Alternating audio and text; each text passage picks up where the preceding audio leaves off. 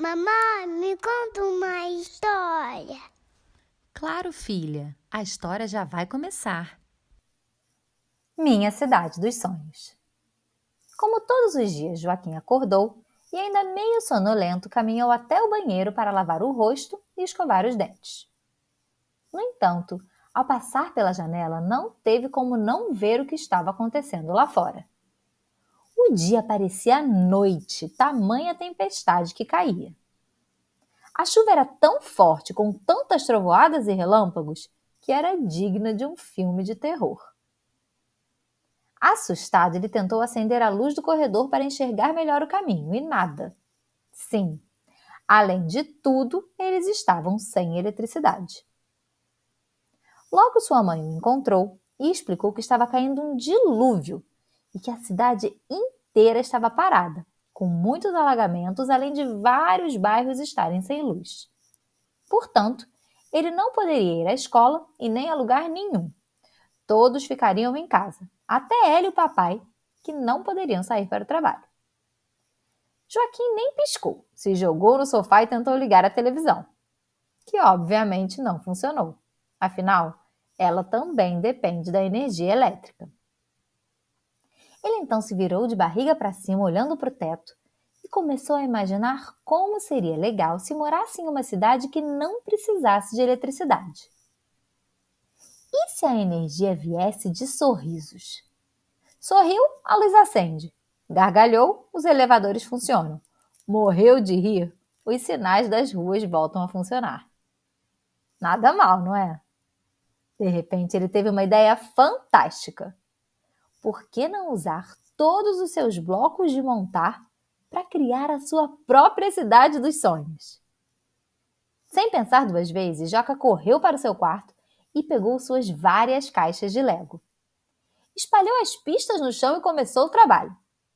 Primeiro montou prédios, casas, hospitais e escolas. Não podia faltar uma praia banhada por um grande oceano com direito à ilha de piratas e até fundo do mar, com peixes, navios naufragados, sereias e tubarões. Também fez um belo parque cheio de árvores e flores, quadros de futebol e vôlei e um mega playground. E para se locomover pela cidade, Joca construiu carros, ônibus, aviões, lanchas e até um trem. E claro, espalhou muitos bonequinhos sorridentes por todos os lados, para garantir que a cidade tivesse toda a energia necessária para funcionar. Por conta da chuva, o dia foi ficando escuro muito cedo. Então, mamãe espalhou luzes de emergência e lanternas pelos quartos. Afinal, velas são muito perigosas e podem machucar as pessoas se não tomarem cuidado. Mas nem esse possível obstáculo atrapalhou Joca em seu empreendimento. E o pequeno arquiteto de Lego continuou trabalhando incansavelmente em sua querida cidade. No meio da tarde, as luzes voltaram, para a alegria da família inteira. Aliás, do bairro inteiro. Mas, mais uma vez, Joca não se abalou e preferiu continuar o que estava fazendo. Afinal, brincar com seus legos era muito mais divertido do que só ficar jogado em frente à TV. Pouco tempo depois, chamou a família inteira para visitar a sua super construção. O menino recebeu todos em seu quarto, dizendo: Pessoal, sejam muito bem-vindos a Joaquinópolis, a cidade do futuro, onde tudo funciona à base de sorrisos e gargalhadas. Todos ficaram muito impressionados com a riqueza de detalhes das construções e com o capricho de Joca, que estava super orgulhoso do seu trabalho. O menino então convidou sua irmã e sua amiga Isabela para brincarem com ele.